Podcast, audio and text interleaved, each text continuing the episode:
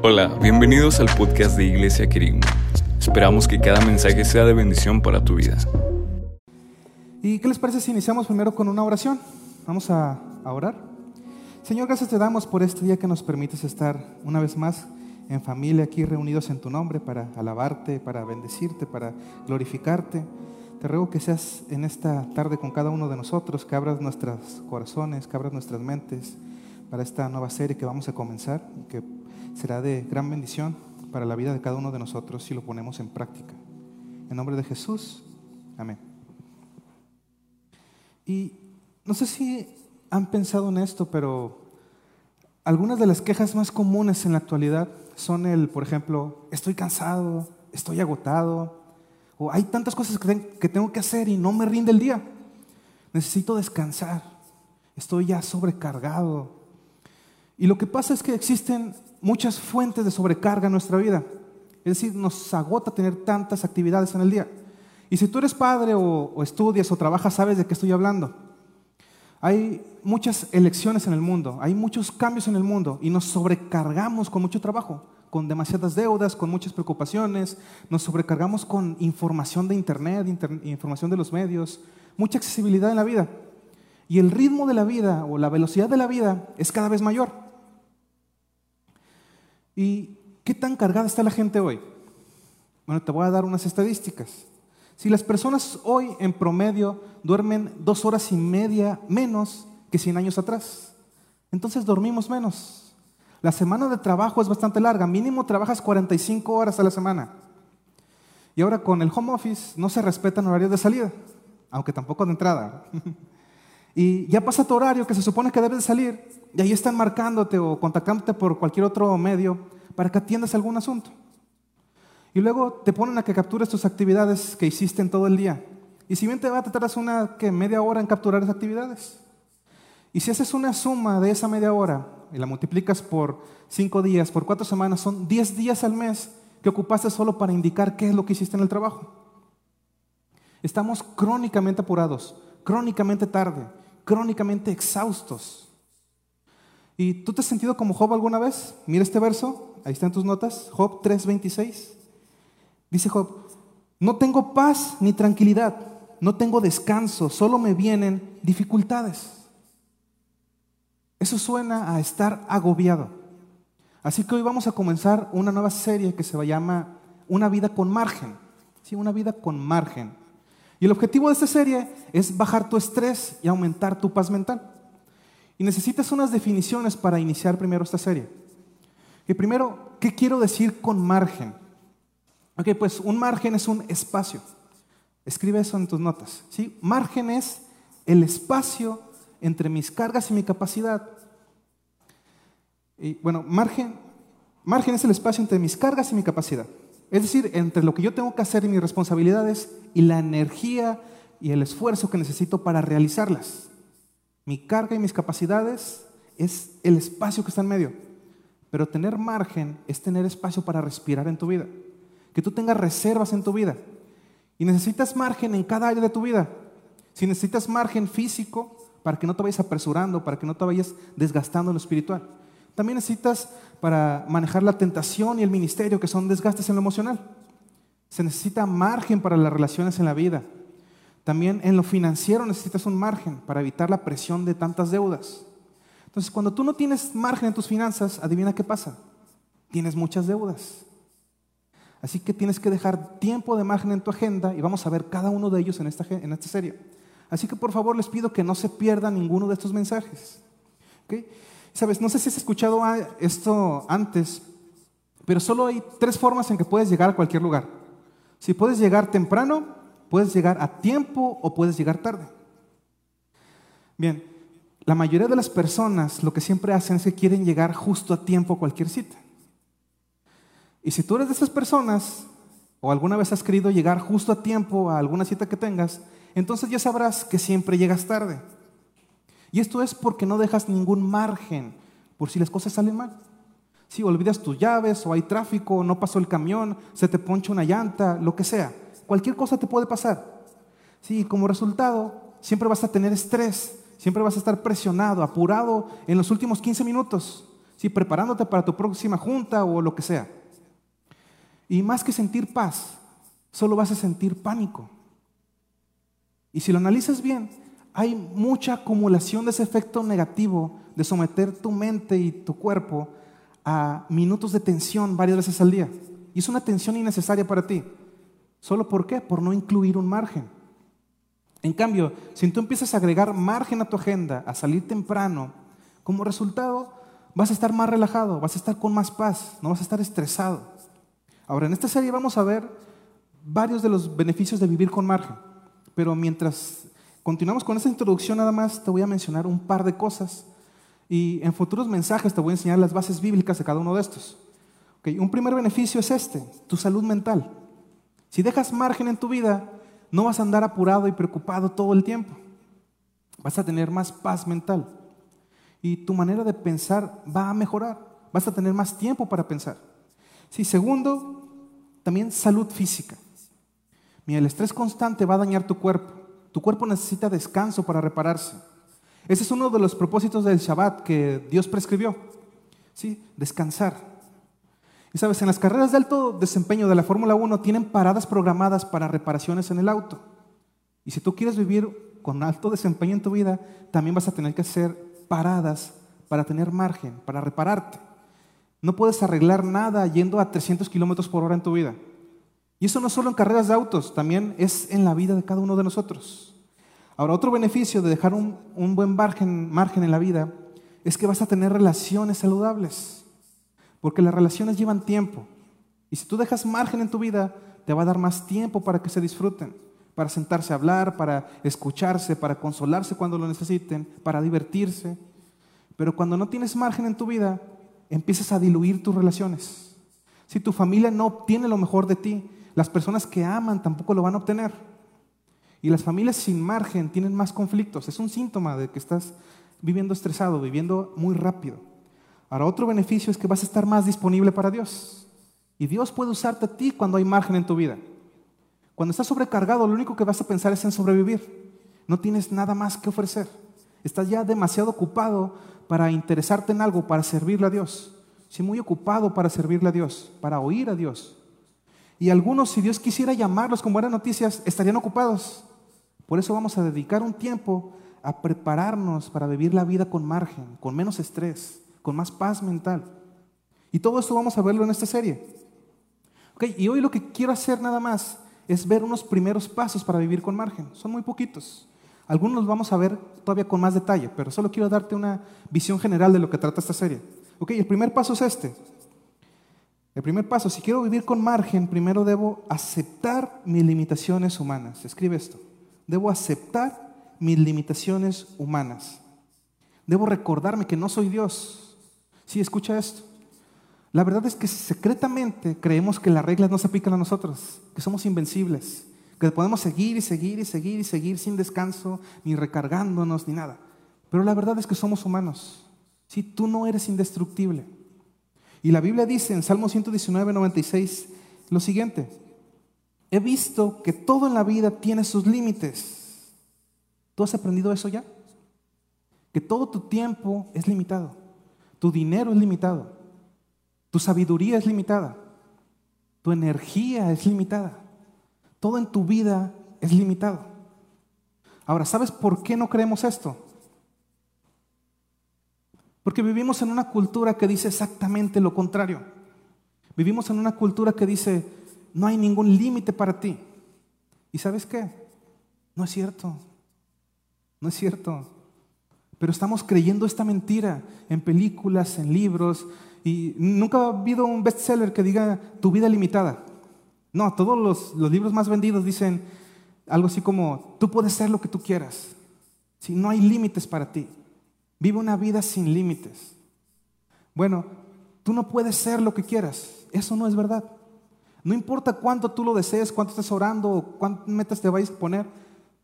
¿Puedes volar como un ave? No. Y nunca vas a volar como un ave. No puedes hacer lo que tú quieras. Eso es mentira. Solo puedes hacer eso para lo que Dios te creó. Y tú puedes andar seis meses sin, sin comer algo. Bueno, algunas personas pueden, pero la mayoría no podemos comer. No podemos estar seis meses sin comer. Ahora, esas limitaciones humanas, esas limitaciones, ¿de dónde crees que vienen? Vienen de Dios. Dios es el autor de nuestros límites. Y Él intencionalmente te dio límites por tu propio bien, por tu propia protección. Y Él sabe lo que hace. Y si tú ignoras esas limitaciones, entonces tú vas a salir herido. Y por desgracia no somos muy adeptos a conocer nuestros límites. Siempre subestimamos nuestras habilidades. Así que rápidamente voy a mencionarte cuatro limitaciones que tú debes de aceptar cuando te digo acepta tus limitaciones. Si primero, debes aceptar que tienes limitaciones físicas. No puedes correr, por ejemplo, de aquí hasta Durango. No puedes correr sin dormir durante una semana. Tú tienes una cantidad limitada de energía. Y por cierto, el manejo de la energía es más importante que el manejo del tiempo. Si todos tenemos el mismo tiempo, pero no tenemos la misma, energía. Segundo, tú tienes limitaciones emocionales. Y estas no son identificables, pero los límites emocionales en tu vida pueden realmente afectar tus relaciones. Y si hacemos una, una comparación con tus límites eh, emocionales y físicos, por ejemplo, quizás tú no puedes físicamente cargar 10 personas, quizás solo puedes cargar una persona. Y si te digo, puedes cargar a esta persona hasta el hospital, tal vez sí podrías cargar a una, pero no a 10. Ni siquiera intentarías cargar a 10 personas físicamente. Pero, ¿a cuántas personas tratas de cargar emocionalmente ahora? Si piensa en eso. ¿A cuántas personas crees poder cargar emocionalmente? ¿Tres? ¿Cinco? ¿Diez? Digo, ¿dónde trazas esa línea? Tú tienes límites emocionales también. Luego, tienes límites mentales. Hay un límite de cuánta información puedes manejar, cuánto puedes procesar. Y estamos sobrecargados todo el tiempo. ¿Por qué? Porque los medios nos sobrecargan. El internet nos sobrecarga. Tu celular te sobrecarga. Y tu mente empieza ya a cerrarse. Luego tienes limitaciones de tiempo. Fíjate, Job 14:5. Tú has determinado la duración de nuestra vida. Tú sabes cuántos meses viviremos y no se nos concederá ni un minuto más. Tu día nunca va a tener más de 24 horas. Si tú tienes límites de tiempo. Sabes, cuando la batería de tu teléfono se empieza a descargar, te advierte. Dice, te queda 5%. Y tú debes de ir a conectar el celular. Y sabes que si no lo vas a conectar, entonces se va a descargar y se va a apagar. Ahora, tú puedes pensar que tú personalmente no tienes ningún foco rojo que empieza a parpadear al 5%, pero lo tienes de hecho. ¿Sí? Tú tienes muchos focos rojos que Dios ha puesto en tu vida para decirte que tú andas al 5%. ¿Sí? El dolor es un foco rojo, el estrés es otro foco rojo, la fatiga también. Sí, la, irritabilidad es un gran foco rojo que estás muy lejos de tu margen. Sí, la apatía, que dejas de interesarte en las cosas. La pérdida de entusiasmo, la pérdida de gozo. Estos son focos rojos de que tú ya llegaste a tu límite. Así que el paso uno es simplemente reconocer que como ser humano tengo límite que no puede pasar el camión, pero aún así sales tarde.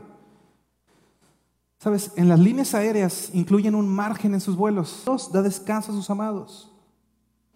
Ahora quiero que escribas esto en tus notas. Sí, toma nota de esto. Entre más rápido vayas, más margen necesitas. Entre más rápido vayas, más margen necesitas. La Biblia nos dice que no dejar espacio en tu horario es algo tonto. Mira este verso, Eclesiastés 10:15. Los necios se agotan tanto con un poco de trabajo que ni siquiera saben cómo regresar a su casa. Sí, me gusta este verso. Y aquí lo que la Biblia nos dice es que la vida es un viaje, no es una carrera de 100 metros. No nos importa quién corre más rápido.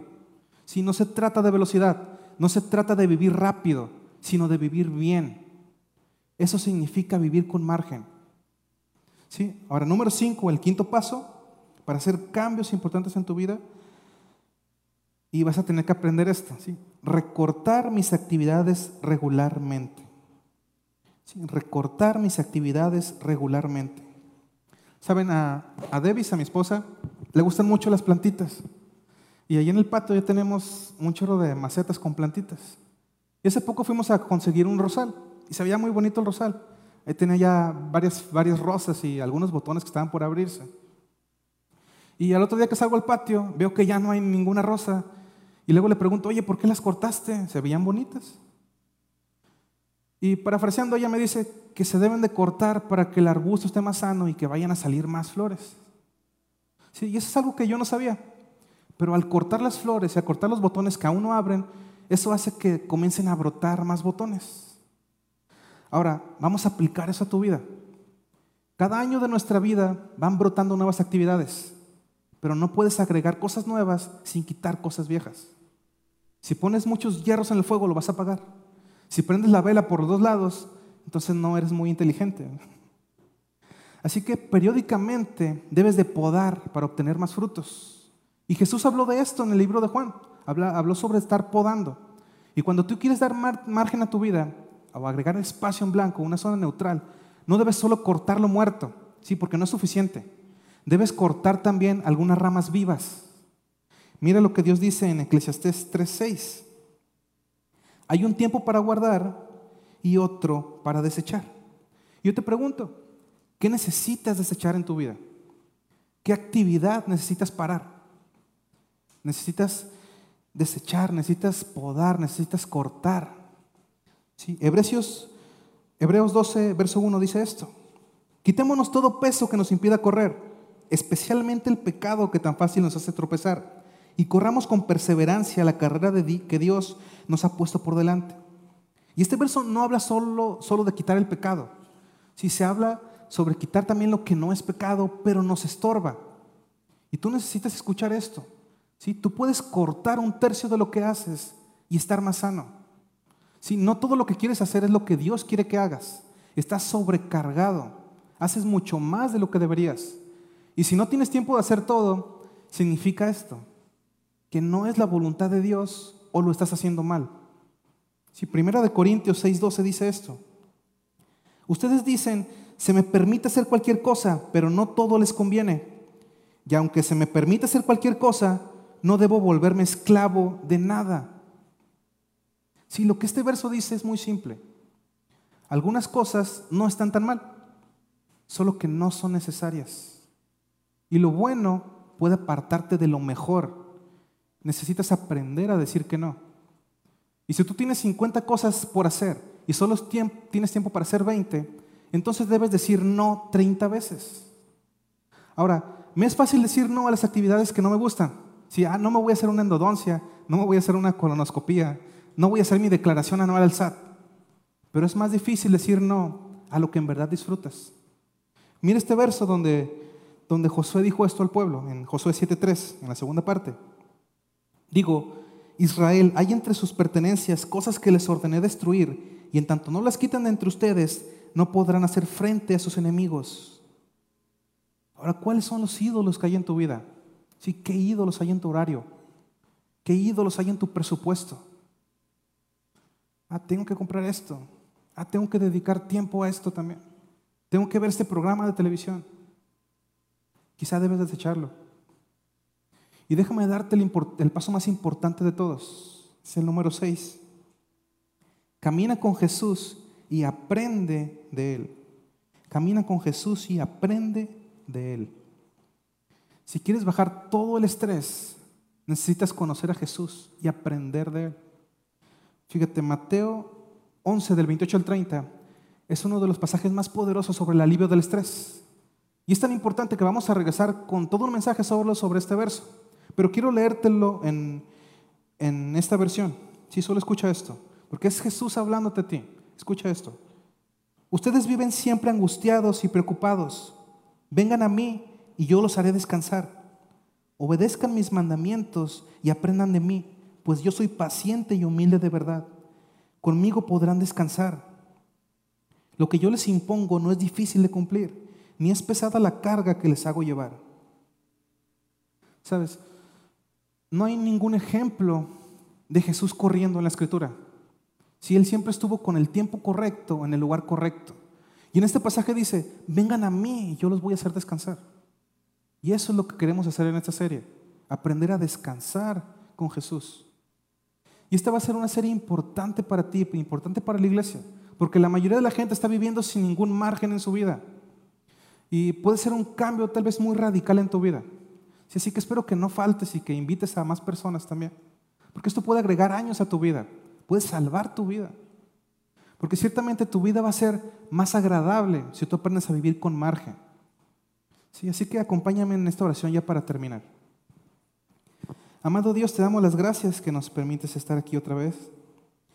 Te ruego que tú seas en la vida de cada uno de nosotros, que nos ayudes a ver cuáles son esas actividades que en realidad no necesitamos hacer, que solo nos quitan tiempo y agregan estrés a nuestra vida. Ayúdanos a comenzar a tener margen en cada una de las áreas de, que tenemos en nuestra vida. Que nos des tiempo para poder dedicártelo a ti. Te ruego que seas con nosotros, que nos ayudes a tener más hambre de ti, más hambre por conocerte cada vez más, por aprender más de tu palabra y por poner en práctica esa palabra que vamos a aprender también. En el nombre de tu Hijo Jesucristo, te ruego que tú sigas bendiciéndonos. Amén. Gracias por haberte quedado con nosotros hasta el final. Esperamos que este mensaje haya sido de bendición para tu vida. Y si es así, compártelo con alguno de tus amigos. Recuerda seguirnos también en redes sociales como Kerigma Iglesia en Facebook e Instagram. Hasta la próxima.